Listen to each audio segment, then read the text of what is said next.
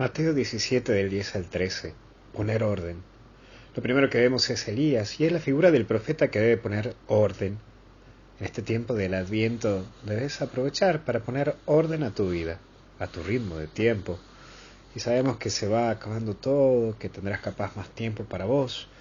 Y eso es bueno, aprovecha en ordenarte, ya que va terminando esa rutina cotidiana de tu andar desenfrenado y aprovecha estos tiempos que para algunos se vienen un poco de tiempo de vacaciones o ya de evitar de enviar todos los días a tu hijo al colegio o andar a las apuradas de acá para allá. Capaz que es un tiempo para aprovechar e ir ordenando tu cabeza, tu interior y tu tiempo. Pues como decía San Agustín, mantén el orden y el orden te mantendrá a ti. Pero hay que también reconocerlo. Hay veces que no reconocemos a Dios cuando nos habla y nos lleva a perdernos en nosotros.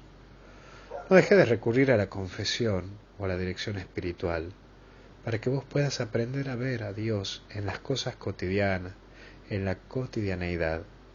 Pues como se dice, el peor director espiritual en la vida de uno es uno mismo. Por eso aprende y habla, habla con alguna persona de todo lo que te pasa, para que puedas tener una visión más objetiva y ver a Dios en lo cotidiano del día. Y por último, padecer. Vos sabés que en esta vida nos toca luchar y enfrentar nuestra vida, ¿sí? con golpes que van apareciendo en nuestro andar cotidiano. Hoy Dios te propone vivir en lucha diaria y saber que siempre tendrás oportunidades en esta vida, porque Navidad es Jesús. Que Dios te bendiga y te acompañe en el nombre del Padre, del Hijo y del Espíritu Santo. Cuídate.